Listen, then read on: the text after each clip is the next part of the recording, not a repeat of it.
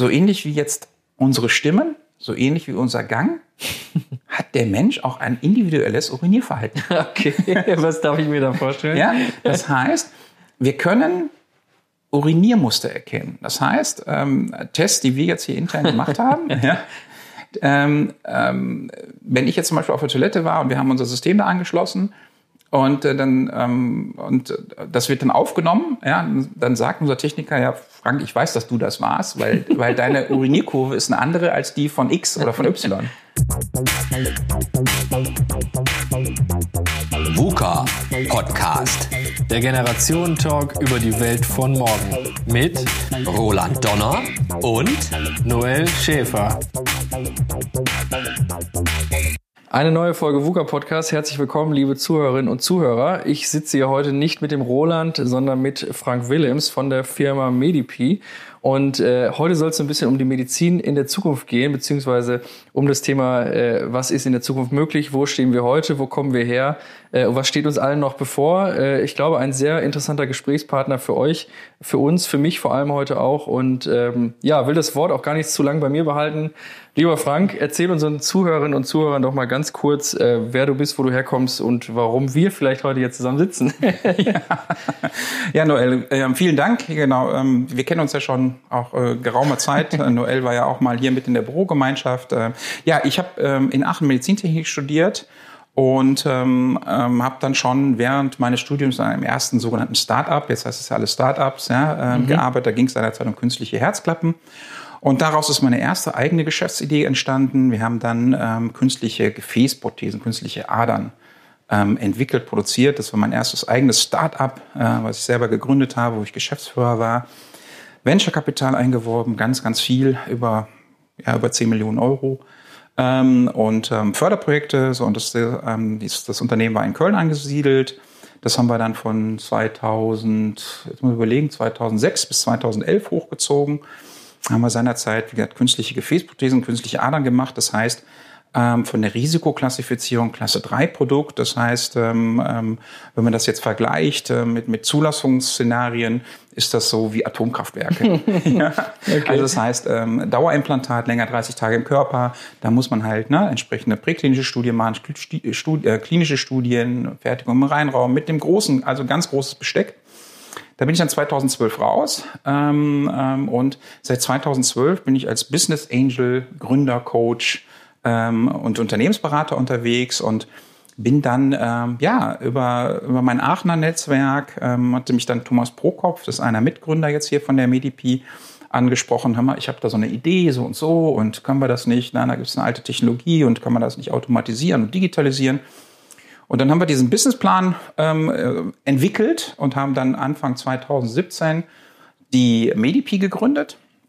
Ja, da geht es um das Thema ja, Digitalisierung der Urinanalyse. Mhm. Das heißt, äh, wir entwickeln oder haben ein Plug-and-Play-Gerät entwickelt, was man ähm, direkt an die Toilette anflanschen kann.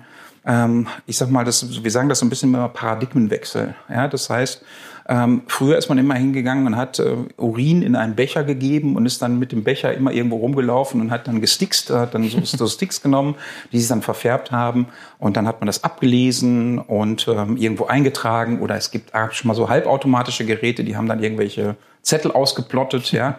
Ähm, oder die gibt's ja immer noch, ja. Und ähm, wir haben praktisch ein, ein einen Paradigmenwechsel gemacht. Das heißt, wir bringen den Teststreifen direkt in die Toilette, da wo der Urin am frischesten ist. Mhm. Da ähm, wird es direkt ausgelesen. Dann wird praktisch über einen, einen LED-Sensor der Farbumschlag detektiert. Und dieser Wert, den bekomme ich dann in die App. Das heißt, weg komplett vom, die ganze, das ganze Händische ist weg. Ja, und das ist ein vollautomatisiertes System. Äh, es muss keiner mehr mit dem Urinbecher durch die Gegend rennen. Es muss keiner mehr, ich habe auch gelernt, dass das bei Frauen noch komplexer ist oder noch schwieriger ist als bei Männern. ähm, ähm, ähm, das heißt, dieser, dieser, dieser, auch ich sag mal, Ekelfaktor und sowas halt äh, verschwindet. Und das ganze Thema auch nochmal mit der Digitalisierung. Ähm, ein O-Ton von einem Arzt, der sagte uns, ähm, ich habe gesagt, wie macht ihr denn die Qualitätskontrolle? Ne? Ihr lest das ja farblich ab, also diese Teststreifen, ja, die verfärben sich dann und dann wird das eingetragen. Und dann sagt zum Beispiel ein O-Ton ein, eines Arzt von, Arzt von uns, ja, wenn, Wenn die Arzthelferin eine Farbschwäche hat, dann haben wir seit zwei Jahren ein Problem. okay. Ja, also das zum Thema ja, Digitalisierung. Ja, das ist halt ein ähm, ganz, ganz spannendes Segment, äh, wo wir da unterwegs sind. Und wie gesagt, und ich mache das jetzt sogar dieses Thema Medipi hat mich auch so angefixt, dass ich auch seit Ende 2018 auch Geschäftsführer bin. Also okay. Ich habe noch zwei, drei weitere Beteiligungen, kommen wir vielleicht gleich nochmal zu. Ja, gerne. Ähm, ähm, ähm, aber ich bin jetzt, wie gesagt, ähm, zu 80 Prozent mache ich hier Medipi. Und äh, das ist mega spannend, was da auch in den letzten Wochen und Monaten passiert ist. Ja, cool. Vielen Dank dafür. Also äh, der Werdegang war jetzt äh, schon ganz spannend, insoweit, als dass der Startup-Begriff wahrscheinlich damals noch gar keiner war. Nehme ich jetzt mal an. Ne? Insoweit hast du da an etwas äh, gearbeitet, wo wahrscheinlich die Leute draußen noch, das sind diese Leute, die irgendwo was, was rumbasteln. In der Medizintechnik wahrscheinlich noch äh, viel weniger als auf anderen Bereichen. Digitalisierung war ja in dem Zeitpunkt, wo du studiert hast, ich behaupte das mal ganz vorsichtig, wahrscheinlich noch nicht so in dem Maße Nein. unterwegs wie heute. Äh, in welchem Zeitraum hat sich denn ungefähr deine erste äh, Unternehmung abgespielt? Also die erste, das erste eigene Startup, wie gesagt, das war ähm, ähm, von, was ich vorhin sagte, von 2006 bis 2011. Davor habe ich, ähm, ich sag mal, bis, ich sag mal, schon während des Studiums irgendwie 95, 96 bis 2005 in einem, mit den Herzklappen in, dem, mhm, in der okay. Firma gearbeitet, relativ lange. Das war ähm, super interessant, super Spielwiese, aber da war noch nicht so Richtung Digitalisierung, ja, das, wie gesagt, so, ähm, ähm, damals bei dem, bei dem Startup mit den Gefäßprothesen, da ging es so ein bisschen los, ne, natürlich auch ne, ähm, klinische Evaluation, ne, klinische Daten und sowas halt muss natürlich auch gesammelt werden. Aber ähm, da, das ist halt noch sehr, ähm, diese Branche ist halt noch sehr oldschool, weil das natürlich Technologien in der Medizintechnik, ich sag mal, von der von der Idee, also es hat immer was mit der, mit der, mit der Produktklassifizierung zu tun. Das heißt, wenn ich, was ich vorhin gesagt habe, ein Klasse 3 Produkt kannst du praktisch rechnen, da brauchst du zehn Jahre für. Mhm. Ja, von der Idee, ja, Präklinik, klinische Studien, ja, Bestätigung, Zulassung, ja, das ist ein ganz, ganz langer Prozess. Ähm, das heißt, bei der, bei der Nonvotech waren wir nach fünf Jahren, hatten wir unser erstes Produkt zugelassen. Das war mega schnell. Ja, wir waren nach drei Jahren First in Men. Es gibt kaum unter, Unternehmen, die, die ich kenne, die in so ein hochklassiges Produkt machen ähm, oder hochwertiges Produkt machen, die dann nach drei Jahren First in Men ist. Ich glaube, das ist auch heute nicht mehr möglich. Okay. Ja, weil die regulatorischen Anforderungen sind noch mal gestiegen, noch höher, noch, was natürlich auch ähm, ähm, zum Teil berechtigt ist. Zum Teil ist natürlich auch manche Sachen, wo man denkt, okay, mh, mm, auch die Übertragbarkeit von, von Tier auf Mensch ist halt auch nicht immer eins zu eins mhm. gegeben. Ja, also es ist halt ähm, manchmal auch sehr schwierig, kommen wir auch so nah dann nachher auch zu ethischen Fragen.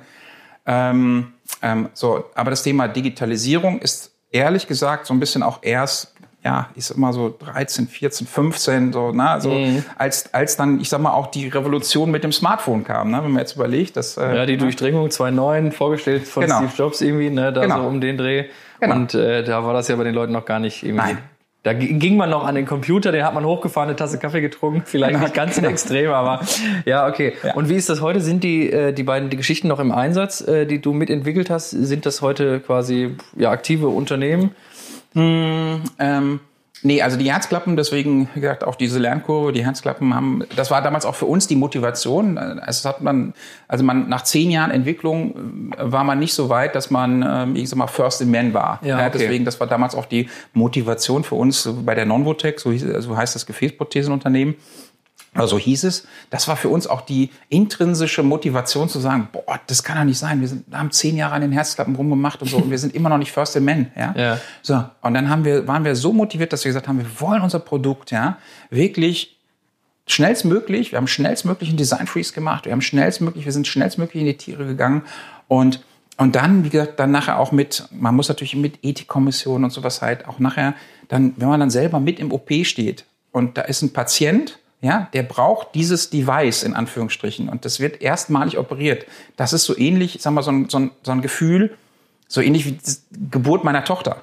Ja, das heißt, man hat da nächtelang, man hat entwickelt, man hat ne, Tierversuche gemacht, aber wenn es dann wirklich sieht, man dieses Produkt wird bei einem Menschen eingesetzt und der Chefarzt sagt, yo, das ist total cool, ja, dann ist das wirklich, da läuft es einem kalt den Rücken runter. Und dann, wo man dann sagt, okay, dann wird man auch so ein bisschen, ich sag mal, emotional da entschädigt für diese Nächte ja, und Stunden, ja, ähm, die man da gekämpft hat ähm, ähm, mit dem Team, ähm, auch mit natürlich auch, um da auch Gelder einzuwerben. Das ist natürlich auch nochmal ein Riesenfaktor, ja, natürlich ohne Venture-Kapital, ohne Beteiligungskapital, ohne Leute, die sagen, okay, ich gehe einfach mal ins Risiko, ich investiere mal in Startups, ist das überhaupt nicht möglich. Und das war so ein bisschen so, ähm, ähm, so, so, ein, so ein Aha-Erlebnis, wo man sagt, okay, das ist, ähm, ähm, das ist so von, vom Zyklus her, von der Dauer her. So.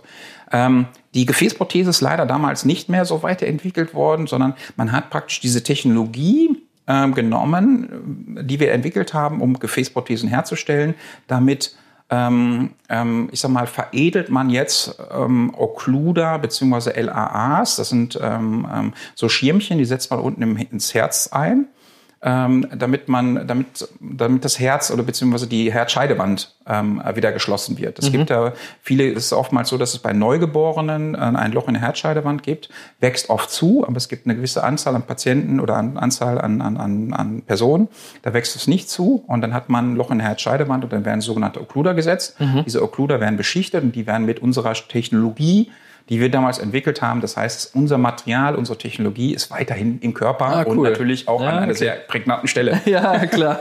ja, so. ja, schön. Also so, das ist mal so ein bisschen ähm, ähm, so auch da die, die Historie. Und das Gleiche gilt für, für LAAs, die werden in der Herzspitze eingesetzt. Ähm, man, es gibt Leute, die haben tiefe Aussackungen im Herzbeutel. Ähm, da gibt's halt auch Untersuchungen, die sagen, okay, dadurch werden Tromben ausgelöst, ja, und da kriegst du einen Schlaganfall oder, eine, oder einen Herzinfarkt. Und dann setzt man sogenannte Schirmchen darüber an, auf die, unten in die Herzspitze. Und da, die werden auch mit, mit unserer Technologie damals beschichtet. Und mhm. dann kloppen die relativ schnell zu. Okay. Also so, das ist halt, aber es ist, ähm, ähm, es ist im Einsatz und es ist im Menschen ja. und das ist natürlich immer noch, wo man sagt, okay, ja, gut. Ja, schönes Gefühl, denke ja, ich mir. Ne? Und äh, wie, wie sieht das aus? Also jetzt bist du ja bei Medipi dann quasi erst äh, vor einigen Jahren als Geschäftsführer eingestiegen. Davor warst du Business Angel, hast du schon erzählt. Äh, wie dürfen wir uns so einen Alltag vorstellen vom Business Angel? Jetzt äh, denke ich immer dran, du kriegst dann jede Woche so 50 äh, E-Mails zugeschickt mit irgendwelchen coolen Pitches aus dem Medizinbereich und nach dem Motto, Frank, äh, mach mal ein bisschen Geld locker. Jetzt weiß ich, dass du ja ein bisschen professioneller mit deinen Partnern über die M&P organisiert bist. Vielleicht kannst du uns da mal einen Einblick geben in die äh, ich denke mal, ihr seid ja ohnehin nur in Medizin-Startups eher investiert äh, und, und beschäftigt euch in dem Bereich. Wie ist das bei euch? Wie sieht's bei dir so aus? Also ähm, genau, wir sind ähm, drei äh, Leute, die so eine ähnliche Vita haben bei der M&P Unternehmensberatung. Ähm, Stammsitz ist halt in Köln und wir haben halt ein Büro jetzt hier in Mörs und äh, noch eins in Erlangen. Das heißt, meine beiden anderen Partner haben eine ähnliche Vita wie mhm. ich. Also die haben auch äh, Medizintechnikfirmen gegründet, verkauft, verpartnert, ja. Ähm, und ähm, da sind wir irgendwie auch 2012, 2013 zusammengekommen. Ähm, ähm, den, den Philipp Meyer, das ist einer der Partner, den kannte ich schon vorher aus der gemeinsamen Zeit, wo wir damals mit der Non-Votech über den Heitich Gründerfonds finanziert hatten. Mhm. Und sein Startup war auch über den Heitich Gründerfonds finanziert und da haben wir uns kennengelernt. Und der Jörg Stein ist dann praktisch auch nochmal dann der dritte Partner, ähm, dann 2013, 2012, 2013 dazugekommen. Den kannte der Philipp wiederum und das passt super. So, was machen wir? Ähm, richtig, wir kriegen viele Businesspläne, wir kriegen viele Anfragen, äh, wir gucken uns auch viele Sachen an, aber man muss das in etwa so sehen, dass wir, ich sag mal, wenn wir, wenn wir 100 Anfragen kriegen, gucken wir uns vielleicht 10 genauer an. Mhm. Also so ist so ein Auswahlprozess, ja, weil wir natürlich sagen, okay, wir sind schon lange in dem Segment unterwegs, wir machen natürlich nur das, wo wir uns auskennen, also wir machen wenig Biotechnologie oder so gar keine Biotechnologie, mhm. alles nur so Gesundheitswesen, also Medizintechnik, ähm, haben auch schon mal einen Intensivpflegedienst gegründet, weil da auch ein Gründer auf uns zukam und sagte, boah, ich weiß, wie das läuft, aber ich habe keine kaufmännische Ahnung. ja, ich kriege die Prozenten rekrutiert, ich weiß, wie das geht. Das gelernter Krankenpfleger, super Typ. Äh, und dann haben wir gesagt, okay, dann gehen wir da als ne, auch damit rein und haben wir das praktisch das, ähm, den, den, den, ähm, das Finanzwesen gemacht und das Controlling und er hat dann halt äh, Patienten und mit Krankenkassen und sowas mhm. gemacht. Ähm, das war na, mal auch ein Ausritt in einer in eine Branche, die jetzt nicht irgendwie klassisch klassifiziert ist als Medizinprodukt, sondern das war Intensivpflege, weil wir auch selber auch gesagt haben, wir möchten, wenn uns das selber passiert, möchten wir nicht als Intensivpatient anonym irgendwo auf einer Intensivstation, mhm. sondern zu Hause. Ja, 24 Stunden Pflege zu Hause, was man auch immer dann noch selber mitbekommt. Also man wird künstlich beatmet und sowas halt. Ähm, so, sowas haben wir dann, sowas haben wir auch schon gegründet und dann auch verpartnert, auch verkauft. Äh, jetzt muss ich überlegen, letztes Jahr, 2019. So, ähm, 100, 100 Anfragen, 10 gucken wir uns dann enger an, weil wir einfach schon so ein Vorscreening haben, dass wir einfach wissen, okay, das gibt schon, da gibt's das, ne, das gibt schon, oder das ist, da ist der Weg zu lang, oder das interessiert uns nicht, oder da passt das Team nicht mhm. oder da gibt es keine Patente. Also es gibt tausend Punkte, wo man sagt, okay, hm, hm, hm. also wir drei müssen eigentlich immer so ein bisschen so na, Feuer und Flamme sein ja. und sagen, okay, dann geht's praktisch, ähm, taucht man tiefer ein. Und, ähm, und wenn ich dann wieder sage 100, 10 tiefer eintauchen und dann sind, machen wir zwei, maximal drei Beteiligungen im Jahr. Mhm, okay. Ja, dass wir uns selber daran beteiligen. Wir machen aber auch schon mal, dass wir sagen, okay, das ist so spannend, da haben wir jetzt nicht die tiefen Taschen, dass wir jetzt, ich sag mal, siebenstellige Beträge reinpumpen können, sondern dass wir dann sagen, okay, wir haben ein Netzwerk, wir haben Investoren, wir haben Family Offices im Hintergrund, Leute, die schon, schon lange begleiten, mhm. die dann einfach sagen, okay, das ist interessant. Und wenn M&P das vorgescreent hat, mhm. ist es natürlich für uns auch interessant. Mhm, okay. Ja, also das heißt, wir machen jetzt nicht irgendwie ähm, Rundmails und äh, verteilen sowas, sondern dass wir einfach sagen, okay, das haben wir uns angeguckt, das ist halt na, ähm, ähm, ähm, ja eine eine von zehn, ja, die wir dann weiterempfehlen können. Also was halt so, was machen wir und wie gesagt, sehr, sehr viel jetzt Produkte, die mit dem Thema Digitalisierung zu tun haben, also weg von Klasse 3 Produkten, weil einfach dieser Zyklus, den ich gerade erzählt habe, zehn Jahre plus X, extrem lange dauert. Beim digitalen Produkt kann ich wirklich sagen, ich sag mal, nach zwei, nach drei Jahren sehe ich, ob das geht oder nicht. Mhm. Ja, jetzt sind wir bei Medipi jetzt im dritten oder vierten Jahr, ja.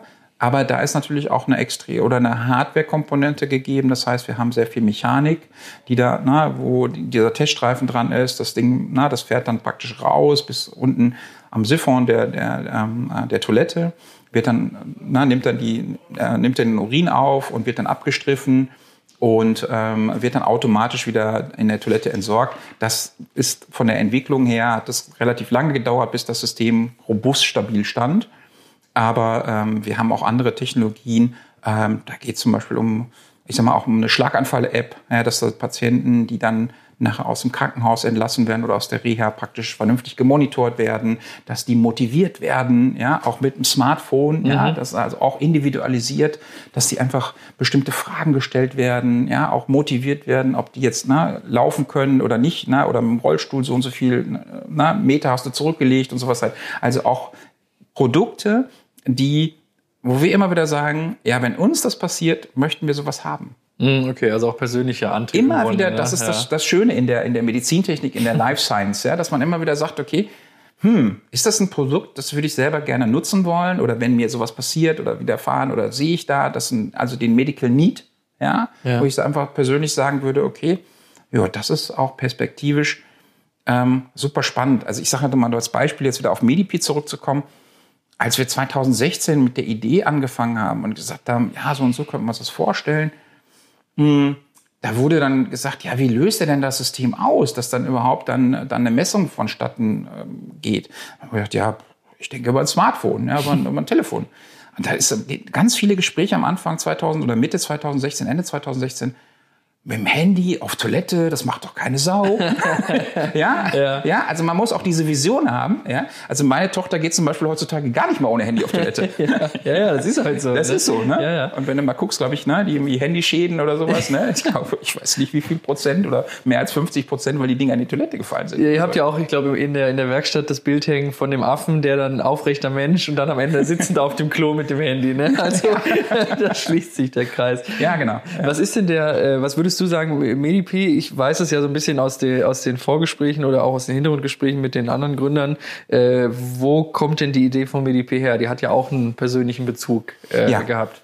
Ähm, genau, das war die Idee ähm, ähm, vom Thomas Prokop. Der hatte, ähm, also dessen Oma ist praktisch an an den Spätfolgen einer OP, einer, einer, einer, einer Harnstein-OP verstorben. Die Oma hatte halt Harnsteine und ist dann ins Krankenhaus gekommen, fortgeschrittenes Alter und hat sich dann praktisch nie mehr nach dieser OP erholt. Mhm. So. Und dann hatte mal irgendwann der Urologe so einen Nebensatz zum Thomas gesagt, äh, ja, das wäre gar nicht nötig gewesen, wenn man Urin regelmäßig getrackt hätte. Dann hätte man einen Stein, eine Steinentstehung vorher sehen können. Mhm. Ja. Ähm, und das, da gibt es ja Möglichkeiten, dass man über gewisse, ich sag mal, ähm, Mittelchen, im genommen diesen Stein, also die Mittel trinkt man, dann löst sich der Stein auf. Ähm, oder dann der nächste, nächste Schritt wäre, dass man über einen Ultraschall auch den, den Stein zertrümmert. Aber ab einer gewissen Größe kriege ich den nicht mehr kaputt. Dann mhm. muss ich ihn operieren. Und das war praktisch die, die Entstehungsgeschichte der Medipi. Auch da wieder ein persönlicher Grund, ja, wo man sagt, oh, boah, ja, das kann doch nicht sein. Ne? Wir leben jetzt hier 21. Jahrhundert und so, ja, und dass es sowas halt immer noch nicht, äh, dass es sowas nicht gibt, ja. Und dann haben wir praktisch gesagt, okay, wie müsste denn sowas funktionieren? Da müsste so eine Art ne, Drahtarm rausfahren mit dem Indikator. Das muss einfach sein. Das muss, das darf jetzt nicht so. Es gibt ähm, auch von, von einem japanischen Konzern auch ne, so eine voll digitale Toilette. Ähm, aber das ist halt, ich sag mal, so ein Captain Kirk-Sitz, in Anführungsstrichen, ja. Das ist, äh, das ist eine baumeliche Maßnahme. Ja, ja. Das, das, das macht keiner. Ja, oder das machen vielleicht nur die obersten 10.000. Ja. Aber wir wollen ja irgendwas entwickeln, was jeder nutzen kann. Ja, so wie ein Smartphone. Ja. Mhm. Und das war so ein bisschen, deswegen haben wir gesagt, okay, das muss ein kleines Gerät sein, was ich einfach seitlich an die Toilette dran hefte, ja, ohne, na, na, ähm, dass ich da positionieren kann. Mache am Anfang eine Nullfahrt, dass dieser Arm rausfährt und dann fährt das immer automatisch raus. Und ich kann das immer über das Handy ähm, ähm, ähm, am Starten oder ich kann Zeitprofile hinterlegen, ja ähm, dass es automatisch fährt oder beziehungsweise ne, ähm, ähm, oder Nahfelderkennung über das Handy, dass ich natürlich, wenn ich so ein Ding an der Toilette habe und da kommt ein Gast oder sowas, dass da jetzt keine Urinanalyse stattfindet natürlich. nur, nur wenn ich das selber aktiv möchte. Ja, okay. So, das ist so ein bisschen die Idee. Und, ähm, und wie gesagt, mit der Idee kam der Thomas und, äh, und dann haben wir das immer weiterentwickelt und immer wieder gedacht, boah, okay, so und so könnte das aussehen. Dann ähm, der Paul ist mit an, an Bord gekommen, das ist der dritte Gründer, wir sind wieder halt, äh, zu dritt. Ähm, der Paul ist unser, unser Technik-Nerd, ja, äh, Verfahrenstechniker. Ähm, ähm, ähm, ähm, mit dem haben wir dann immer mehr und mehr, wie gesagt, also diese eigentliche Technik, die Mechanik entwickelt, haben ganz viele 3D-Drucker hier stehen, ähm, haben gesagt, wirklich viele Tage und Nächte entwickelt, geplottet, gedruckt, gemacht, getan und immer weiter verfeinert und haben seit Anfang, äh, nee, seit Ende März ist das Produkt zugelassen. Wir sind zertifiziert. Jetzt ist aber noch so, dass wir jetzt ähm, das ist ja das nächste spannende Thema, was unter anderem auch Herr, Herr Spahn vorangetrieben hat, die Digitalisierung in der Medizintechnik. Da gibt's ähm, das digitale Versorgungsgesetz ähm, seit Ende letzten Jahres und die Verordnung ist seit, glaube, Anfang April, 8. 8. April ähm, ähm, ähm, verabschiedet. Das heißt, seit dem 8. April hat der Patient einen rechtlichen Anspruch auf ein digitales ähm, Medizinprodukt. Okay. Ja, auf eine, auf eine App auf Rezept, so nennt ja, sich das. Okay. Also so nennt sich das plakativ. Ja, seit dem 8. Ähm, ähm, April ist das Gesetz verabschiedet. Das heißt, der Patient hat einen Anspruch auf eine medizinische App. So. Die medizinische App, da muss ich natürlich den Nutzen nachweisen. Ja, das mhm, nennt sich positive Versorgungseffekte. Ähm, das heißt, äh, man muss jetzt praktisch über das BfArM, das ist das Bundesinstitut für Pharmazie und Arzneimittel, mhm. ähm, Arzneimittel und Medizinprodukte, sorry, muss man jetzt einen sogenannten Antrag stellen, dann wird das geprüft, dann wird das evaluiert. Ähm, da sind wir gerade dabei, diesen Antrag zu stellen. Das äh, Ziel ist, ich sag mal, Ende September, so dass wir dann, dann wird eine dreimonatige Prüfung stattfinden, so dass wir hoffentlich Ende des Jahres dieses Produkt, die App, ja, mit unserer, ich sag mal, Hardware, die dahinter steckt, dass, dass da der Patient das dann wirklich auf Rezept bekommt und mhm. von der mhm. Krankenkasse erstattet wird. Okay, ja, grandios. Also das, das wirklich für jeden Haushalt im Grunde möglich. Absolut. Ja. Genau. Was ist, äh, was ist denn, man, man sagt ja häufig so in der Startup-Welt der, der Purpose hinter Medipi. Was, was würdest du sagen, was ist so eure äh, Bestimmung? Ähm, also wo seht ihr euch selbst in der Gesellschaft als, als Startup oder als Unternehmen ja mittlerweile schon? Ja, also wir sehen schon auch ähm, ähm, ein Stück zur, zur Prävention beizutragen, dass man also das Thema, Thema Kosten in der Gesundheitswirtschaft, ja, dass man die, ich sag mal, reduziert auch. Das sind wir relativ sicher, dass wir das mit unserem System können. Das Beispiel habe ich ja vorhin gesagt, ne, mit der Oma, die da operiert werden musste. Und ähm, ähm, wenn man das vorher festgestellt hätte, hätte das nicht sein müssen. Mhm. Das gleiche Thema mm, ähm, ist ja auch bei Patienten, die, die, die wirklich Harnsteine haben, Kuliken bekommen ähm, kann ich auch immer wieder so einen Reminder machen, bitte mehr trinken. Ich kann meinen pH-Wert messen, dass ich einfach sage, okay, und ähm, äh, spezifische Dichte, die gibt praktisch an, ob ich dehydriert bin oder nicht. Ja, dass immer wieder, dass man solche Sachen ähm, ähm, Reminder bekommen. Ganz spannend das Thema auch im Bereich der Pflege. Ja, das heißt, viele ältere Patienten ähm, dehydrieren, weil die einfach dieses Thema, das Trinkverhalten lässt im Alter nach. Mhm. Das führt wiederum zu Folgeschäden. Das heißt, die stürzen ich glaube, ein ganz, ganz großer Anteil der Oberschenkel-Halsbrüche ja, kommt, weil die Patienten möglicherweise dehydriert waren und nicht mehr die Kraft hatten und sich mehr halten konnten. Mhm. Also da sehen wir so ein bisschen uns, dass wir, dass wir da für die Gesellschaft auch wirklich versuchen zu unterstützen. Ähm, noch ein ganz, ganz spannendes Thema, was wir auch jetzt im Rahmen der Entwicklung herausgestellt haben oder herausgefunden haben. So ähnlich wie jetzt unsere Stimmen so ähnlich wie unser Gang, hat der Mensch auch ein individuelles Urinierverhalten. Okay, was darf ich mir da vorstellen? Ja, das heißt, wir können Uriniermuster erkennen. Das heißt, ähm, Tests, die wir jetzt hier intern gemacht haben, ja, ähm, ähm, wenn ich jetzt zum Beispiel auf der Toilette war und wir haben unser System da angeschlossen und äh, dann ähm, und äh, das wird dann aufgenommen, ja, dann sagt unser Techniker, ja, Frank, ich weiß, dass du das warst, weil, weil deine Urinierkurve ist eine andere als die von X oder von Y. Ja. So, Jetzt gehe ich mal den Schritt noch weiter. Also das ist nur so ein, na, das ist, das ist noch nicht fertig. Das ist natürlich, da brauchen wir noch ein bisschen, natürlich noch eine Zeit für. Aber wenn du jetzt mal sagst, okay, die Krankenhäuser sind voll mit Patienten mit Prostata, ja, die ein Prostata-Leiden haben. Mhm. So. Das heißt, wenn ich jetzt sage, okay, ich habe ein gewisses Uriniermuster, ja, und dieses Uriniermuster verändert sich langsam, Mhm. könnte ich praktisch über die App wiederum sagen, okay, bitte, geh mal zum Urologen. Weil die Urologen wiederum sagen uns, die Patienten kommen zu spät. Okay, ja. Ja, also das ist so ein bisschen so auch dieses Big Picture, ja, zu sagen, okay, ähm, ein anderes Beispiel ist, es wird alles getrackt, was oben reingeht. ja, es wird alles getrackt, es wird geguckt, wie viel, na, was ist, wie viel Zucker, wie viel, na, ist das vegan, ist das so und so, ja. Ja. Aber es wird nicht getrackt, was unten rauskommt. Das kann natürlich auch, ja, auch für die Pharmazie ganz interessant sein. Welcher Wirkstoff schlägt den wirklich an? Oder welcher Wirkstoff wird denn absorbiert, in Anführungsstrichen?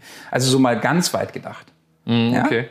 Also, wenn ich jetzt fragen würde, äh, wo seht ihr euch in zehn Jahren, dann vervollständige ich jetzt mal den Satz für dich, nachdem du dann, äh, bevor du dann auch darfst. Wahrscheinlich seht ihr euch dann wirklich als die äh, Leute, die Firma, die ein Gerät entwickelt hat oder eine Technologie entwickelt hat, die den äh, das, was unten rauskommt, um es nochmal so äh, schön zu sagen, wirklich perfekt auf wahrscheinlich fast alle Parameter, die man analysieren kann, auch analysieren kann mit eurem Gerät, richtig? Ja, das ist auf jeden Fall, das ist so, das ist so die Wunschvorstellung. Ähm, die Sensorentwicklung geht ja immer weiter. Ja. wenn man, na, na, iPhone elf Jahre, ne, Klar, ja. Hm. Und wenn man sich das also einfach diese Vision einfach auch hat, äh, ähm, dass, dass wir die, ich sag mal, die Pioniere sind, in Anführungsstrichen. Also wir sagen, wir digitalisieren die Toilette. Ja, das trifft's wahrscheinlich am besten. Ich finde es ja auch ganz spannend. Äh, jetzt hast du ja immer mal wieder so einen Schlenker gemacht, wo ihr dann noch so drauf gekommen seid. Ich denke mal, das sind alles Dinge, wo du ja eingestiegen bist oder wo wahrscheinlich Thomas äh, die Idee hatte, das war noch überhaupt nicht auf dem Schirm, plötzlich Ja. irgendwie ein Uriniermuster zu erkennen. Ich meine, ihr macht ja auch viele, viele Tests und es entstehen ja immer wieder neue Dinge, womöglich auch neue Geschäftsfelder.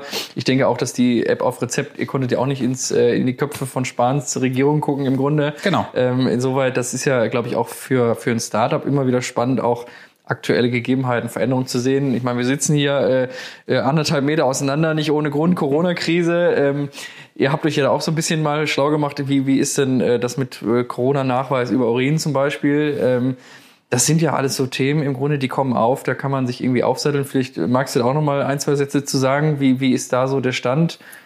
Also aktuell so, also ähm, ähm, äh, über ein Urin das nachzuweisen, sehr schwierig. Ja, noch sehr schwierig. Aber da gibt's äh, diverse Forschungsgruppen, die sind da dran.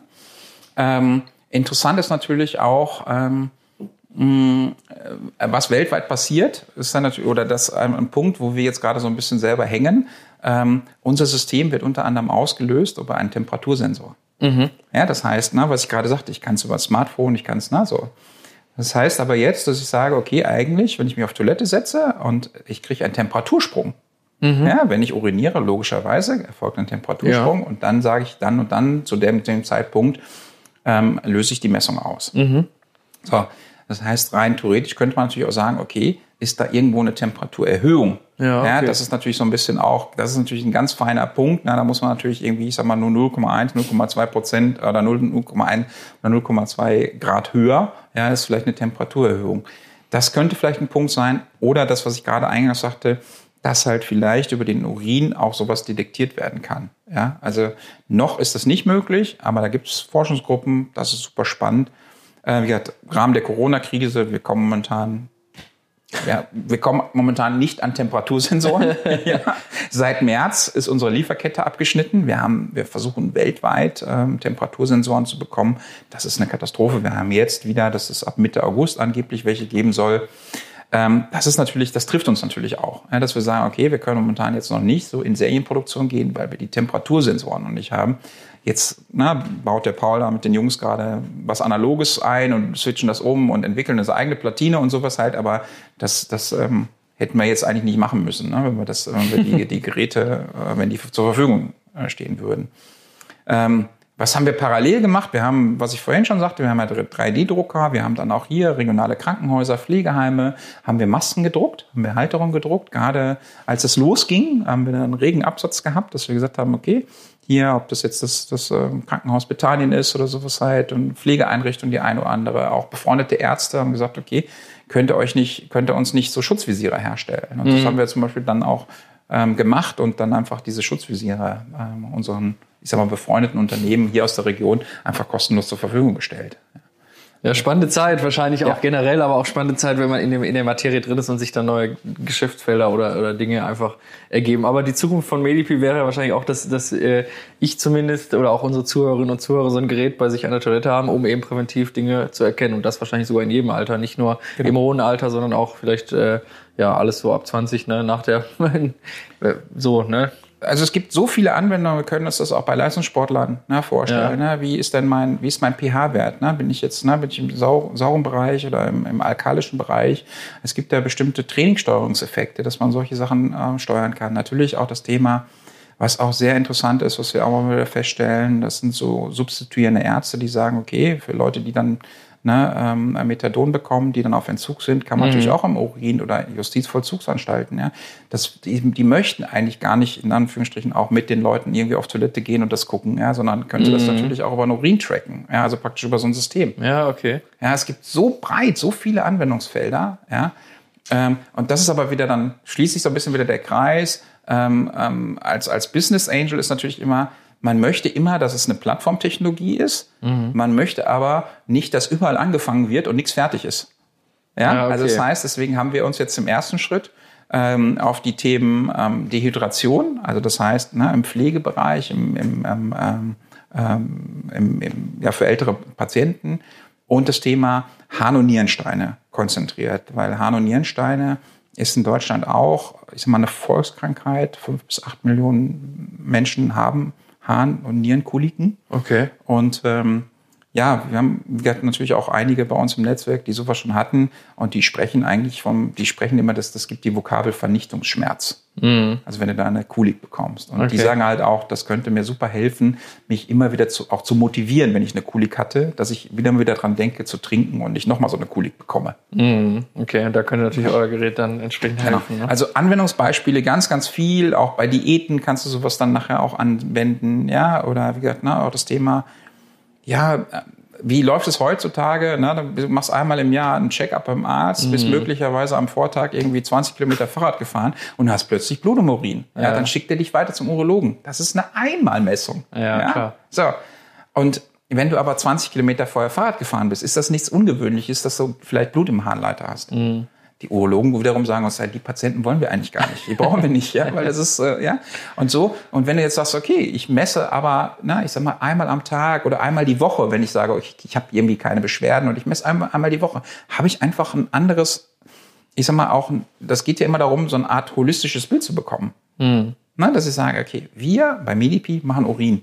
Andere machen Herzfrequenz, Herzschlag, na, Schrittzähler. Und diese Kombination, das könnte ja super spannend sein. Ja, mhm. zu sagen, okay, wie fühlt man sich? Es gibt ja auch Studien, dass, wie gesagt, auch, ähm, ich habe den Namen jetzt von dem Prof leider nicht, auch, nicht drauf, der dann auch festgestellt hat, also seine Tracker haben praktisch frühzeitig erkannt, dass er jetzt demnächst krank wird, weil sich sein Puls verändert hat, seine, seine Atmung, sein, sein Schweiß.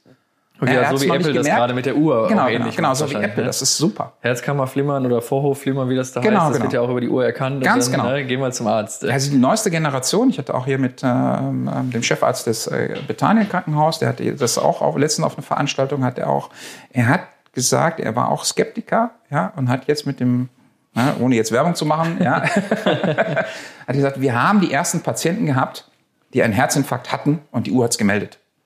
Mhm. Und da ist natürlich, das ist natürlich super spannend. Also ne, auch für einen selbst, dass ich sage, oh shit, ja, also wir sind ja alle irgendwo, also ich persönlich bin auch immer sehr, ne, sehr getrieben und ja. sehr, ne, sehr engagiert. Äh, meine Frau sagt auch immer, du bist natürlich, bist du da Risikopatient, ja. Ähm, ähm, dass man sowas dann hat und sagt, okay, ähm, das ist so ähnlich wie beim Schlaganfall. Beim Schlaganfall gibt es den Begriff Time is Brain. Okay, ja. Ja, so. Und das Gleiche geht für einen, für, für einen Herzinfarkt eigentlich auch. Ja, je schneller man das diagnostiziert, je schneller man da behandelt, ja, desto ähm, ähm, ähm geringer sind die Folgen. Ja, mhm. und da sind wir wieder bei dem Thema Prävention auch mit, ne, aber auch bei, ne, bei Medipi. Alles, was man früher erkennt, was ich früher, wenig früher handeln kann, hilft natürlich dem gesamten Gesundheitssystem. Ja, bevor wir äh, in das Thema Predictive Medicine, so heißt es ja, glaube ich, so ja. habe ich es zumindest ja. aufgefasst, äh, rübergehen, würde ich gerne nochmal wissen, äh, weil das hatte ich mir im Vor Vorhinein auch mal äh, aufgeschrieben, ähm, dieses ganze Thema für Schwangere ist ja nicht nur äh, in der ja, mit eurem Gerät möglich, sondern es ist ja auch ein Hype oder eine Geschichte, die schon länger läuft. Also auch das ganze Thema wird ja intensiviert. Wir haben ja heute immer weniger äh, Schäden bei Geburten oder so, weil eben die Medizin in der westlichen Welt vor allem so gut ist. Welche Rolle könnte da nochmal eure Technik spielen für Schwangere? Also das, ähm, wir, wir können einmal das Thema, ähm, es gibt einmal Schwangerschaftsgestose, eine sogenannte Schwangerschaftsvergiftung, ja. und es gibt einmal Schwangerschaftsdiabetes, mhm. also Zucker. Ja? Und das können wir mit unserem System auch feststellen. Ja, das heißt, dass wir ähm, also mal von der von der Wertschöpfungskette sogar ich kann natürlich auch Ovulation, also das heißt, ne, Kinderwunsch, Kinder mhm. oder kein Kinderwunsch, kann ich natürlich auch über den Urin ne, steuern, fruchtbare Tage und sowas mhm. halt. Also solche Möglichkeiten. Und jetzt ist da praktisch das, was du jetzt gerade sagtest, ist praktisch unser dritter Use Case. Ja, wo wir jetzt sagen, okay, jetzt ähm, gehen wir in die Gynäkologie, ähm, weil das Thema ähm, ja, Schwangerschaftsgestose, Schwangerschaftsdiabetes ist natürlich ein, ein, ein ganz, ganz spannendes Thema. Es wird ähm, ähm, auch immer häufiger festgestellt, ähm, dass ähm, mögliche Schwangerschaftsdiabetes da ist. Und das kann ich natürlich, kann natürlich Zucker mit unserem System auch messen. Dass ich halt sage, okay, ich begleite eine Schwangerschaft, ja, und kann dann sagen, okay, weil die Gynäkologinnen sagen uns auch, ja, hm, na, immer Urintest und so und so, na, wenn ich das, wenn ich das natürlich, wenn das natürlich auch die werdende Mutter einfach zu Hause machen kann und ich kann das einfach digital dem Arzt schicken, mhm. ja, oder kann über telemedizinische Sprechstunde, ja, auch mich mit dem Arzt austauschen. Guck mal hier, das haben wir, das, das haben wir gemessen. Ich brauche keine Labordiagnostik mehr. Ich brauche das nicht, ich muss das nicht wieder einschicken und sowas halt, ja. Mhm. Das ist natürlich auch ein super spannendes Thema. Jetzt stehen wir mit, mit dieser vorhersehbaren, ähm, ja, ich sag mal, Krankheitsbildanalyse, wie auch immer man das nennen will, ja wahrscheinlich noch relativ am Anfang. Äh, ich höre jetzt in unserem Gespräch immer wieder raus, es gibt sowohl ähm, die, die ausschlaggebenden Punkte, wo man sagt, du hast etwas, äh, wir haben es erkannt, jetzt gehen wir zum Arzt oder umgekehrt, wir wissen, dass, wenn es so weitergeht, du womöglich Probleme bekommst, also Stichwort äh, Nierensteine. Ähm, wie würdest du das Thema generell als rele relevantes Thema für die Gesundheit einordnen und wo geht da im Grunde äh, die Reise hin? Also wird es vermutlich in der Zukunft viel weniger äh, Fälle geben, von denen, wo es schon passiert ist und, und mehr eher, ja, wenn du so weitermachst? Oder kann, wird man das nie verhindern können? Also was ist, gibt, wird es irgendwann diese, diese äh, Glaskugel auf der Grundlage von Big Data, persönlicher Medizin, eigenen Daten etc. etc. geben? Ähm, wie, wie siehst du das? Weil wenn ich euer Gerät ja richtig verstehe, sehen wir uns ja eher in zehn Jahren da ähm, datengetrieben unterwegs, dass wir ablesen können, na ja, ne, ich sehe hier eine, eine leichte Unregelmäßigkeit, ich gucke mir das jetzt nochmal zwei, drei Wochen an, denkt sich dann vielleicht die KI, und wenn es dann nach drei Wochen immer noch unregelmäßig ist oder vielleicht noch schlimmer wird, dann sagt er halt, jetzt musst du aber, sonst äh, kommt irgendwie was auf dich zu. Äh, wie würdest du das bewerten als, als Profi aus dem Bereich jetzt? Ja, also erstmal nochmal das ganz, ganz wichtiges Thema, der, die Datenhoheit und ähm, ähm, ich sag mal, die Kompetenz muss immer beim User liegen. Ne? Mhm. Also das heißt, ich muss entscheiden können. Ich bin, na, ich bin ja mal für meine Gesundheit verantwortlich. Ja. Und das darf jetzt nicht irgendwie sagen, okay, äh, da war jetzt mal siebenmal rot und du bist jetzt dazu verpflichtet, jetzt zum Arzt zu gehen. Okay. So, ne? ja. Also das, das nochmal ganz klar. Also jeder, ähm, das ist ja auch das, jeder ist eine jeder, das soll individuell sein, das soll persönlich sein, das soll, jeder kann selber entscheiden, ob ich zum Beispiel meine App mit meinem Arzt teile oder nicht. Mhm, genau. ja, mhm. Ich würde es grundsätzlich machen, weil ich einfach zum, zum, zum, zu den Ärzten weiterhin noch ein hohes Vertrauen habe. Ja, ähm, natürlich kennt man natürlich auch den einen oder anderen aus dem persönlichen Netzwerk. So, ähm, ähm, wo geht die Reise hin? Ähm, ich glaube, es, es ist ja auch schon viel da. Es gibt ja äh, ich sag mal, das Thema ja, Interoperabilität. Also wir haben ja schon ganz, ganz, ganz, ganz, ganz viele Daten vorliegen. Mhm. Ja, aber es, also mein Vater ist gestern wieder aus dem, Kranken aus dem Krankenhaus entlassen worden, da gab es wieder einen Arztbrief. Ja, also da, na, ich war heute Morgen schon bei zwei Ärzten, habe denen das persönlich gegeben. Ja, das, ja, das zum Beispiel müsste nicht sein. Ja, dass man sagt, okay, oder es gibt immer noch diese Beispiele, ne, ich bin beim Röntgen, kriege die Röntgenbilder unterm Arm oder habe eine CD dabei. Ja, das muss nicht sein. Ja, das heißt, ich kann deswegen, na, Thema ne, elektronische Patientenakte, E-Rezept und sowas, alles, was da jetzt auch ähm, angestoßen worden ist, bin ich ein mega Befürworter, weil das, das, das, ähm, da verschwindet auch viel, ja, in Anführungsstrichen, oder das wird nicht richtig transportiert, das wird nicht richtig committed, das wird nicht richtig, ja, dokumentiert. Und wenn man jetzt sagt, okay, das habe ich alles in so einer Patientenakte und ich bin aber der Herr der Patientenakte. Mhm. Zum Beispiel die, die klassische Frage ist immer, wann bist du denn das letzte Mal geimpft worden? Uh. Ja, da werden 90 Prozent der Bevölkerung zuckt mit den Schultern und sagt, boah, muss ich mal gucken, wo mein Impfausweis ist. Ja. ja? Also das ist so ein bisschen so die Vision, die, die ich da auch persönlich habe, wo ich sage, okay, das muss alles zusammenpassen. Ja, das, das, ich bin der Herr der Daten. Ich mache meine App auf und sehe, okay, oh, meine Tetanusimpfung läuft irgendwie diesen Monat ab. Das mhm. ist so mhm. ähnlich, keine Ahnung, ne, wie TÜV beim Auto. Dann haben wir sagen, okay, hm, gehe ich das Risiko ein oder gehe ich das Risiko nicht ein ja, ja. und gehe einfach zum Arzt und lass mich wieder impfen.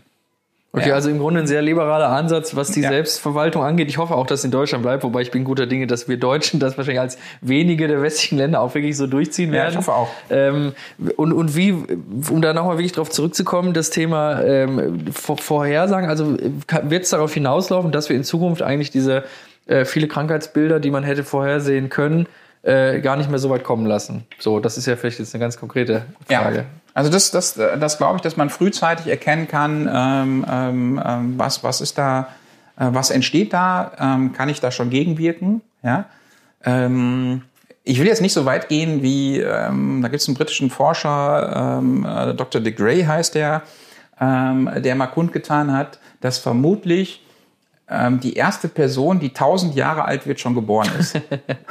ja. Okay. Ja, also sind wir bei ganz anderen Themen. Ja, ja. also wir diskutieren jetzt über Rente mit äh, 65, Rente mit 68. Rente mit 965. ja, genau, genau.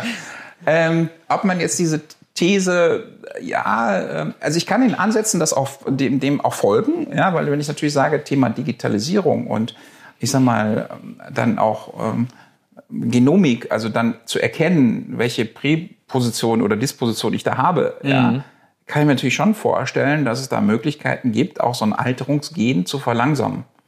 Und ich sag mal, im Reib der Digitalisierung, ja, wenn ich das mit der Digitalisierung vergleiche, jetzt wären wir vielleicht 80, ja, und er sagt 1000, ja, dann ist das ein, Takt, ein Faktor 15 oder Faktor 12. Das ist ja lächerlich, mhm. wenn ich mal an Daten, Datenspeicherung und ja, und, ne, also das ist ja eigentlich, ist das, das klingt für uns jetzt so viel, ja, aber dieser, dieses Multiple ist ja eigentlich nicht, ja, wahnsinnig groß, wenn ich ah, das mal das so, ja, so. Ja. Ähm, ich finde das super spannend, was, was er da auch kundgetan hat. Ich glaube, er hat jetzt auch einen Lehrstuhl da irgendwie in Australien. Ähm, ähm, ähm, aber ja, wo will denn unsere Gesellschaft oder was wollen wir denn, ne, wo wollen wir denn überhaupt hin? Das sind natürlich genau solche ethischen Fragen, die werden zwangsläufig auf uns zukommen. Genau wie das jetzt mit der elektronischen Patientenakte, wo, wo landen die Daten? Mhm. Ja, das ist jetzt auch für Medipi natürlich auch ähm, wir, wir hätten ganz gern den Antrag schon gestern gestellt, aber Thema Datensicherheit, Datenschutz mhm. ist beim BfArM auch ein Riesenthema. Wichtig auch, halten wir super richtig. Ja, also das wird vom Bundesministerium BSI, Bundesministerium für Sicherheit in ja, der Informationstechnik, genau, genau ähm, auch gecheckt und sowas halt. Das ist auch ein riesiger Aufwand, den wir da betreiben. Ja, ähm, aber richtig, genau wie du gesagt hast, liberal, jeder entscheidet selbst. So. Aber die, die Frage stellt sich natürlich auch zukünftig, wie, wie gehen wir damit weiter um? Und wie gesagt, und wenn, er, wenn De Grey recht hat oder was, dann, ja, dann ist Rente mit 800 oder was. Oder? ja.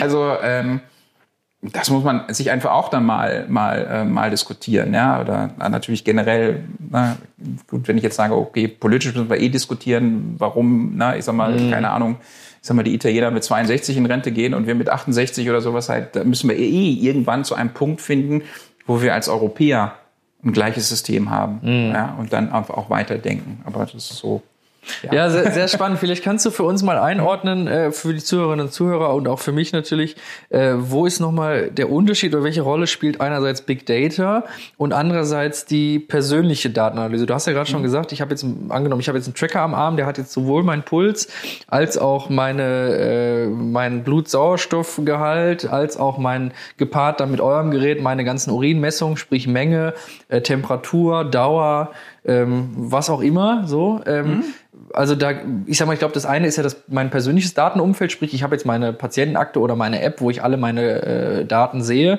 Und ich habe aber andererseits aggregiert als Krankenkasse, als, als Mediziner, als Arzt im Grunde Big Data, also sprich von Tausenden, wenn nicht Millionen von Menschen ähm, die Daten. Wo ist da jetzt genau die Unterscheidung und welche was spielt für was eine Rolle. Also ist es jetzt sinnvoller für mich als Noel Schäfer im Grunde meine eigenen aggregierten Daten zu nehmen oder sollte ich die doch immer schon ins große Becken schmeißen?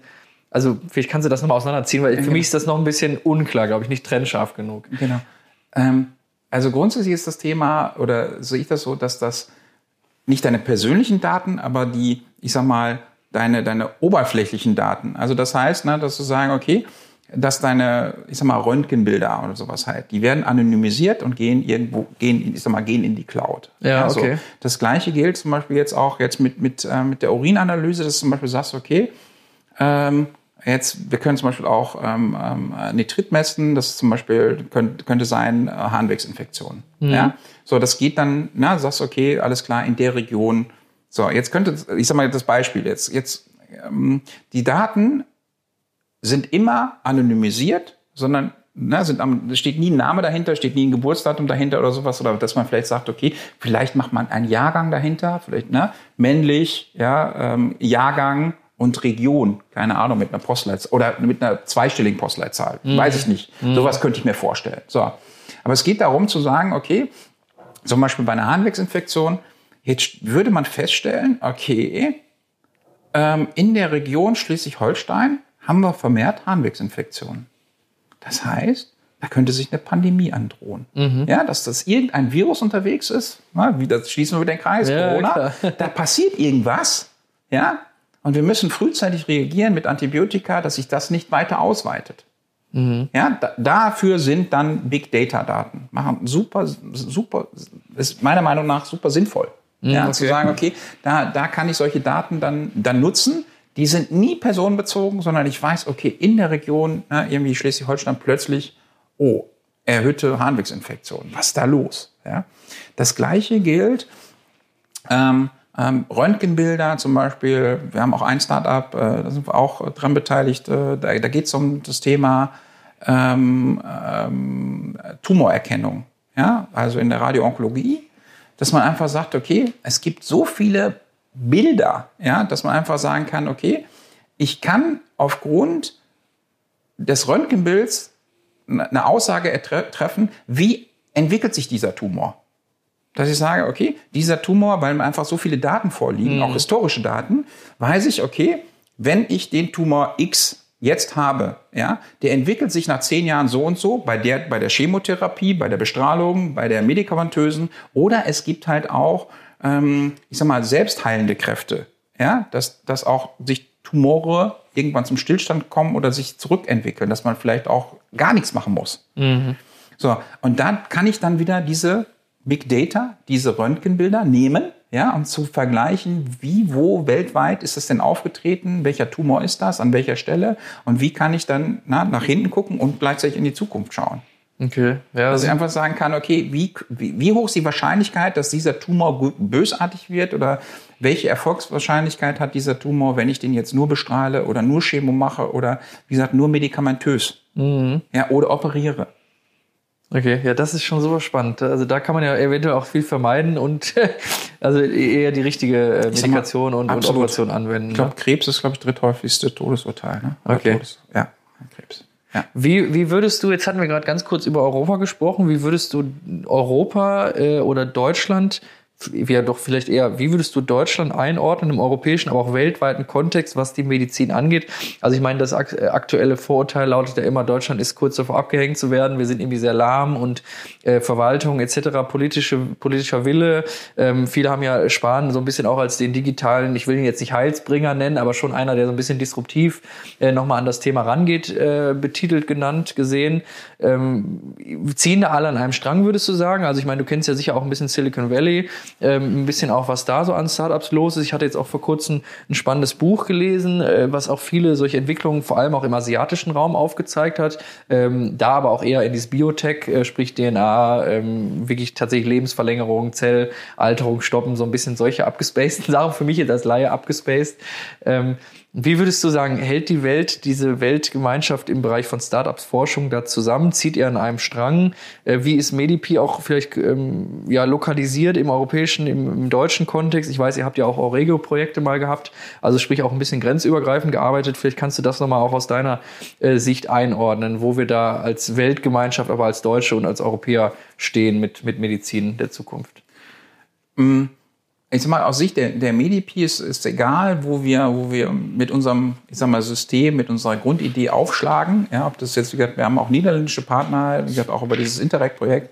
Da sind auch Leute dabei, die sagen, boah, das ist super spannend, was ihr da macht. Ja, also das ist halt, wie gesagt, wir haben letztes Jahr gibt's in, ähm, da gibt's in Nimwegen einen großen Viertageslauf. Ja, da gibt's einen ganz, äh, da, da sind, glaube ich, irgendwie 45.000 Leute äh, vier Tage lang unterwegs und laufen da. Und wir haben dann auch da mal erste Messungen gemacht mit unserem System. Ähm, ähm, also da, ich, grundsätzlich habe ich so ein bisschen so das Feedback, was ich immer wieder bekomme, das, was den Menschen hilft oder den Menschen helfen kann, ähm, wird auch genutzt und finden alle super. Mhm. So. Ähm, das, das Thema ist natürlich, ähm, ja, was du sagtest, wir haben bestimmt Themen in Deutschland verschlafen. Wir sind jetzt nicht äh, der iPhone-Hersteller oder haben jetzt nicht äh, Android äh, entwickelt und äh, ähm, auch äh, keine Microsoft. Und äh, ja, da gibt es so viele Beispiele und keine Amazon und keine eBay. Ja, es gibt so viele Beispiele, wo wir ähm, als Deutschland oder als Europäer nicht, ähm, ich sag mal, wettbewerbsfähig sind. Das muss man einmal so sagen. Ja. Ähm, ähm, dass auch ein, ein Amerikaner auch äh, unsere Autobauer, ich sag mal, ich sag mal, ans Bein pinkelt. Ja, der wurde am Anfang belächelt. Da muss ich auch ehrlich sagen, bin ich auch selber über die Automobilindustrie sehr sauer, dass die den überhaupt nicht ernst genommen haben. Ja, also einfach dieses Thema Elektromobilität komplett, komplett verschlafen haben. Ähm, aber es ist ein anderes Thema, ja. Aber andere Podcast-Folge. andere Story, genau, Podcast. Ja.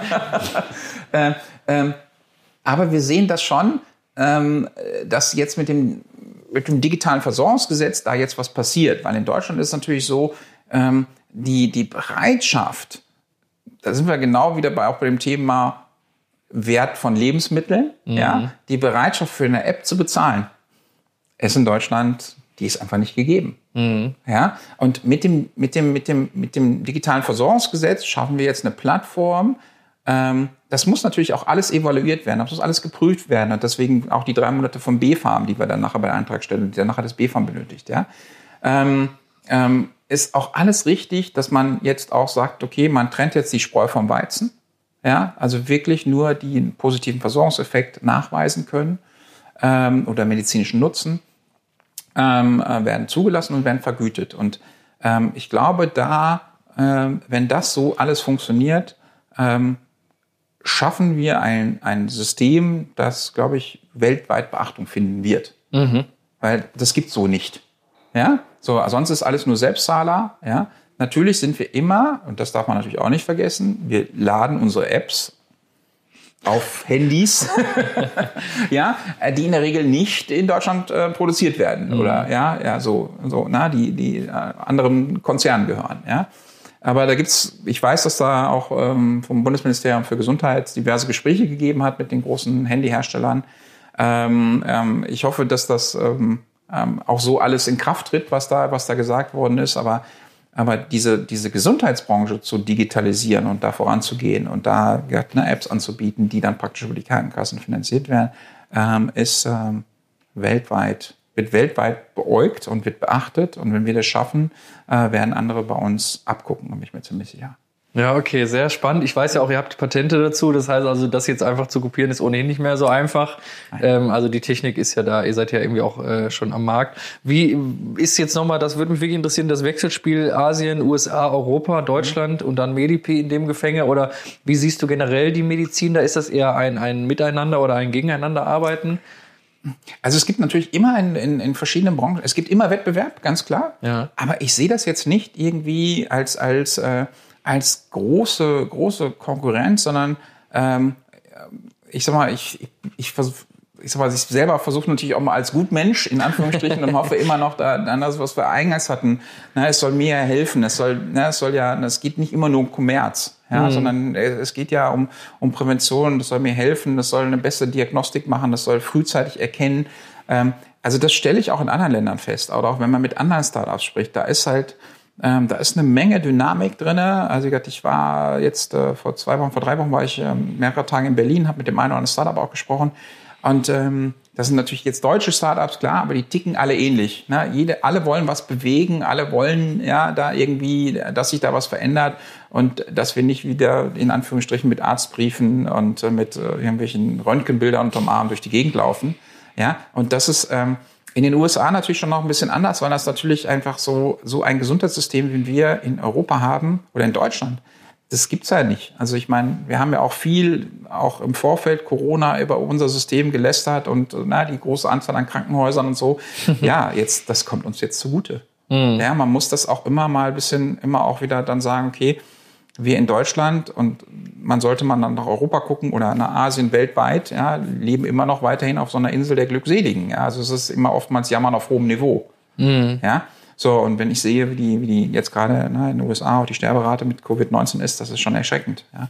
Aber wie gesagt, um zurückzukommen, also die Community, die, die, die, die wir da sehen und mit denen wir sprechen, ähm, ähm, ist sehr aufgeschlossen und habe immer das Gefühl, alle wollen und äh, wollen was bewegen und wollen was machen und wollen Veränderungen. Ja, okay, das ist ja positiv, das freut mich auch. Es ist ja im Grunde auch das, was man so ein bisschen äh, äh, hört. Die Leute, die Arzt werden, die Ärzte werden, die sagen natürlich, ich will Menschen helfen und ich glaube, das äh, unterstelle ich jetzt auch einfach mal und bei dem Gesagten von dir, der Medizinsektor ist ja ohnehin auch unterwegs im Namen äh, der Menschen. Also wenn man sich da zu sehr in die Haare kommt, sicher später, wenn es dann um, um, um Gelder geht oder um Marktanteile, aber am Ende laufen alle in die richtige und einzige Richtung. Äh, da gibt es wahrscheinlich äh, wenig gegeneinander. Weißt du denn, äh, ob jetzt ja weltweit auch noch ähnliche ähm, Dinge unterwegs sind im Sinne von, ähm, lass uns doch mal Parameter messbar machen, die heute noch keiner misst. Also ihr macht jetzt den Urin. Gibt es da noch irgendwie andere ähm, ja, interessante Dinge, die vielleicht jetzt hier nochmal zu berichten wären? Also, ähm, wir haben ja schon über, äh, äh, über die Apple Watch gesprochen. Na, die Apple Watch macht ja nicht nur EKG, sondern man kann ja wirklich auch Schweiß und sagen, das Ding ist ja unten vollgepackt mit, mit Sensoren. Das ja. ist ja schon ganz, ganz spannend, was die da machen. Ja, also was man alles über, ähm, ähm, über, über eine äh, körpernahe Sensorik auslesen kann, das ist schon Wahnsinn. Mhm. Ja, oder beziehungsweise was sich auch daher weiterhin entwickelt. Ja. Ähm, ähm, dann das Thema auch ein äh, Startup, in dem Fall sind wir auch wieder dran, mit dran beteiligt. Da geht es um kontaktlose Blutzuckermessung. Wie ja, funktioniert das? Das ist halt äh, über einen, einen, einen, einen Laser, ja, der, der praktisch ähm, ähm, ähm, in, die, in die unterste Schicht der Haut eindringt, also nur ganz, ganz äh, bestimmte Wellenlänge hat. Ja. Mhm. Das heißt, ähm, ich brauche mich zukünftig auch nicht mehr zu stechen. Okay, das, das ist, spannend. super ja. spannend. Ja, dass ich einfach sagen kann, okay, das soll dann nachher auch, ob das nachher in einem Handy integriert ist oder ja. sowas halt, sondern ähm, ähm, oder ich einfach so, so eine Art Scanner habe und ne, seht das hier drunter, ich halt, ich brauche nicht mehr invasiv zu stechen, um dann zu sagen, okay, ah, du hast den und den Blutzuckergehalt. Mhm. Also das auch ganz, ganz spannend, das halt, es geht immer, na, ne, also ich nehme dem Patienten na, ne, die, die Hemmschwelle und die Angst oder die, die, die Schmerzen ja, also na, wenn ich mir steche, muss ich, viele können da, viele können da ihr eigenes Blut nicht sehen. Ja, das heißt, dass ich sage über eine, zum Beispiel über einen Laser, dass ich einfach sage, okay, ich kann über einen Laser kontaktlos, kann ich den Blutzucker messen. Ja, also, wenn man, wenn man äh, jetzt das mal ein Stück weiter spinnt, mhm. ich hatte die Frage jetzt auch vorher noch gar nicht auf dem Schirm, aber sicher ist sie mir schon mal gekommen.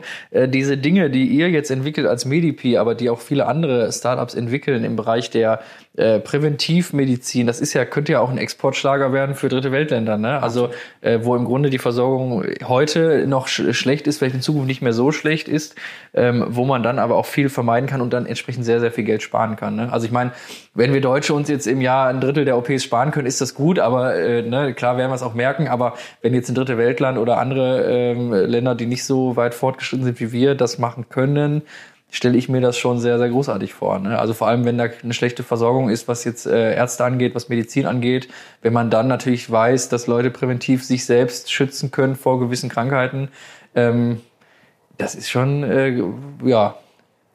Also ähm, wir stellen auch, also das ist so ein bisschen so, was wir auch bei MMP sehen, dass wir auch selbst in der, ähm, ich sag mal, Selbstdiagnostik, ich bin jetzt bei dem Gedanken, ähm, Verträglichkeit, Unverträglichkeit. Mhm. Ja, also ein ganz spannendes äh, Startup auch in Berlin, deswegen unter anderem, ja, da geht es um ähm, das Startup heißt What's In, da geht es um Thema äh, Medikamentenunverträglichkeit, aber auch gleichzeitig zum Beispiel Medikamente, die dann ähm, ähm, nur für Veganer sind. Also das heißt keine tierischen äh, Okay. Produkte Ja. beinhaltet. Finde ich auch super spannend, weil natürlich Thema Individualisierung ja, Ja. immer mehr kommt. So, um den Bogen zu schließen oder zu sagen, okay, das äh, Medikamentenunverträglichkeit, Medikamenten für Veganer, Histaminintoleranz und sowas halt, ne? So sagt, okay, wie kann ich sowas tracken? Ja, das, das, das kann man dann auch mit dieser, mit dieser App, die einfach dann sagt, okay, so und so, bitte aufpassen bei dem, mit dem, bei dem und dem Medikament. Wir sehen aber auch, dass, dass sich die Pharmabranche verändert, dass die Pharmabranche natürlich auch sagt, okay, Medikamentenunverträglichkeit, Non-Responder, Responder, ja, also das heißt, kann ich das überhaupt, nimmt mein Körper überhaupt dieses Medikament auf? Oder scheidet es einfach eins zu eins aus, was wir vorhin hatten? Ja. Ja. Auch die Pharmaindustrie sieht jetzt mehr und mehr, die haben natürlich immer, ich sag mal, na, ich sag mal, mit dem großen Bomber flächendeckend alles abgedeckt, ja. So, und jetzt auch da stellen wir fest, Individualisierung. Ja, Ja. Bei dem hilft das, bei dem hilft es nicht. So, und die Pharmaindustrie ist natürlich auch jetzt sehr dabei. Wir haben selber auch da einen Exit 2017 gehabt, wo ein Pharmaunternehmen ein Medizintechnik-Startup gekauft hat. Ja, weil die einfach sagen, okay, wir müssen uns ja, nicht nur weiterhin unsere, in Anführungsstrichen, das klingt jetzt plakat, ist ein bisschen plakativ, Pillenbranche, ja, sondern wir müssen das adaptieren mit neuen Technologien, kombinieren, ja. Ähm, ähm, ähm, da sehe ich auch so ein bisschen auch die Zukunft, ja, dass, dass man sagt, okay, ähm, dem Patienten macht es überhaupt keinen Sinn, dieses Medikament zu verschreiben, weil der, der reagiert darauf gar nicht. Ja, also da auch wieder Kostenersparnis. Ja, ja, absolut. Na, auch da wieder zu sagen, okay, nein, der braucht das gar nicht, weil der, der ist Non-Responder, der ja, also sowas halt, ja, das ist halt, ähm, ähm, das, das ist, halte ich auch für, für ein großes Potenzial ähm, Thema ne, Kostensenkung im Gesundheitswirtschaft, in der Gesundheitswirtschaft. Und die große Pharmaunternehmen, viele Pharmaunternehmen haben das erkannt und arbeiten da schon an Lösungen und dann, ja, individualisierte Technologien und sagen, okay, nur der Patient braucht nur das, die oder die Patientengruppe kriegt nur das, kriegt nur das. Also das ist so ein bisschen so, wenn ich mal wieder weiter in die Zukunft, ne, wie gesagt, also ähm, viel, viel mehr Richtung, Richtung Früherkennung, Prävention, ne, richtige, ne, individualisierte Medikamentengabe, ja, Vermeidung von Kreuzreaktionen hat man ja auch. Wie gesagt, ich, Ganz spannendes Thema. Ich hab, äh, da gibt es in Düsseldorf ein Startup, was ich mal kennengelernt habe, die im Grunde eine Datenbank entwickeln wollten. Ich weiß nicht, ich habe das lange nicht mehr verfolgt, äh, wo du im Grunde deinen Medik Medikationsplan einlädst. Ähm, was die noch machen wollen, die ganze Logistik dahinter. Das heißt, du kriegst äh, die, die, die Blister schon vorgepackt morgens, dass du quasi morgens, mittags, abends nur noch aufreißt und dann keine Verwechslung mehr kommen. Das für Krankenhäuser, Pflegeheime, aber dann eben auch im Hintergrund gecheckt wird, gibt es jetzt Kreuzreaktion. Ich weiß sogar, dass eine Mörser Apotheke das für seine Kunden anbietet. Genau. Also insoweit eine ganz äh, spannende Sache. Ich kenne nämlich in meinem Umfeld auch Leute, die mehrere Medikamente parallel nehmen. Ähm, und da ist natürlich immer die Frage, ne, wie ist das jetzt eigentlich mit Wechselwirkung und Co. Da verlässt man sich dann auf den, der die Medikamente dann am Ende auch so ein bisschen überwacht. Aber Ja. Menschen machen Fehler und ein Mensch hat auch nicht die riesen Datenbank im Kopf. Der PC weiß im Zweifel auch noch nicht alles. Ne? Also das ist äh, ja schön spannend. Ja. Ja, ich kann, ich kann mir auch sowas vorstellen, dass das äh, zum Beispiel das, was ich jetzt vorhin sagte, na, mit Medikamentenunverträglichkeit, sondern sowas, so eine Technologie wie bei What's In oder so eine Technologie wie bei Medipi auch nachher im Hintergrund in der EPA liegt, also in der elektronischen Patientenakte. Ja, dass ich das einfach, weil jetzt ist mal aus meiner Sicht wieder gesprochen, ich möchte auch nicht in, in, in, in auch jetzt schon oder ich sag mal auch in drei Jahren oder in fünf Jahren möchte ich ja nicht 25 Apps auf meiner äh, auf meinem Handy haben, die sich mit der Gesundheit irgendwie, ja, sondern ähm, wenn man da jetzt nochmal weiterdenkt, ne, die, die, die, die elektronische Patientenakte soll ja auch weiterentwickelt werden. Also es ist ja jetzt erstmal, was ja jetzt zum, zum ersten ersten, mal gucken, ob es zum ersten ersten oder es gibt ja schon Gerüchte, die sagen zum ersten siebten nächsten Jahres, ähm, ähm, was da jetzt kommt, das ist erstmal der erste Aufschlag. Aber auch da muss man wieder das Big Picture sehen. Ne? Dass ich einfach sagen kann, okay, da sind verschiedene Apps, ne? Thema Interoperabilität, die miteinander kommunizieren, die im Hintergrund arbeiten und sagen, okay, ho, jetzt hast du vom Apotheker ne, auch noch das Medikament äh, verschrieben bekommen. Das muss ja nicht auch alles beim, beim Apotheker liegen, sondern es wäre ja schön, wenn das bei mir liegt. Mhm, klar. Ja, es wäre doch schön, wenn ich das hätte, weil ich bin doch der Betroffene. Oder ich kann mir auch vorstellen, dass es irgendwie, so, so, so, so, so ein Fast-Tracking geben könnte, wo man sagt, okay, ich habe jetzt einen Unfall und äh, muss irgendwie, äh, irgendwie Narkosemittel oder irgendein Schmerzmittel gespritzt bekommen, dass man schnell sehen kann, okay, oh, der ist hochallergisch gegen das und das. Mm. Das darf ich gar nicht spritzen jetzt. Ja. Ich, ich kenne die Zahlen jetzt nicht, wie viele Leute da jetzt ne, aufgrund bei Unfällen oder was jetzt versterben, weil sie plötzlich irgendwie Allergien ähm, äh, gehabt haben. Ich glaube, die Zahl ist schon hoch. Ja, un unglaublich spannend. Also ich glaube, wir könnten stundenlang weiterreden, aber ich habe tatsächlich eine allerletzte Frage vorbereitet. Ich habe mit Blick auf die Uhr, ich glaube, wir sind jetzt knapp eine Stunde haben wir gerissen. Ähm, wenn du, äh, genau, stell die, die Frage, die wollen wir jetzt auch, das ist ja das erste Interview, was wir heute hier beim VUCA Podcast äh, führen. Ähm, wir wollen immer am Ende die Frage stellen, ähm, du kannst eine wesentliche Sache entscheiden oder umsetzen. Welche wäre das? weltweit, deutschlandweit, wo auch immer du möchtest, gesehen. Was würdest du, wenn du es heute könntest, äh, entscheiden? Oder verändern? Also wirklich jetzt aus meiner Sicht wiederum, äh, ne, ähm, äh, ich sag mal, Gesundheitswirtschaft, Medizintechnik und sowas halt, ähm, obwohl ich selber privat versichert bin, muss ich ehrlich sagen, wir brauchen eine einheitliche Versicherung. Mhm. Also das wäre zum Beispiel, wo ich sagen, wieso keine Bürgerversicherung und jeder, der meint, er braucht eine Chefarztbehandlung, zahlt extra. Wir mhm. brauchen nicht, meiner Meinung nach, wir brauchen keinen Wettbewerb in den, bei den Versicherungen, der ist meiner Meinung nach eh kaum gegeben. ja. ja. So, ähm, ähm, aufgrund der, der Beitragssätze, die ja auch ne, festgeschrieben sind. Also das, das wäre so ein bisschen mein, meine Wunschvorstellung, dass man sagt, okay, man schafft eine, eine, eine, eine Bürgerversicherung. Jeder ist abgesichert, auch weltweit. Ja, wie gesagt, die Amerikaner haben es ja auch, äh, mhm. versuchen, äh, doktern da ja auch rum, ja, dass man weltweit sagt, okay, jeder Patient, egal wo er ist, ähm, wenn er ins Krankenhaus muss, muss nicht erstmal seine EC-Karte oder seine Kreditkarte zeigen, sondern der ist versichert. Mhm. So, der hat eine Basisversicherung. Ja, das heißt, bei, bei Notfällen, bei Unfällen, bei, ja, ähm, ähm, bei irgendwelchen Leiden. So. Und wenn ich dann aber sage, okay, ich möchte eine Chefarztbehandlung oder ich, ich pflege meine Zähne nicht oder so, dann muss ich da zusätzlich bezahlen. Mhm. Das ist doch ne, Thema, ja, ähm, ähm, ähm äh, ja, äh, äh, jetzt fällt mir die Vokabel nicht ein. Ähm, ähm, ich sag mal, das, was ich selbst mit meinem Körper anstelle, muss ich auch irgendwo, ja, aber ich habe eine Basis, ich habe so, ich habe so eine Art Lebensversicherung, Lebenskrankenversicherung, mhm. ja. Und, und wenn ich der Meinung bin, ähm, ähm, ich muss 250 Kilo wiegen, ja, dann muss man vielleicht auch sagen, okay, bis zu dem und dem Punkt, ja, und dann muss ich aber zusätzlich auch irgendwie was, was bezahlen. Das heißt, ich würde jetzt nicht anfangen, was ist nicht Risikosportarten und sowas halt. Das muss unsere Gesellschaft tragen, meiner Meinung nach.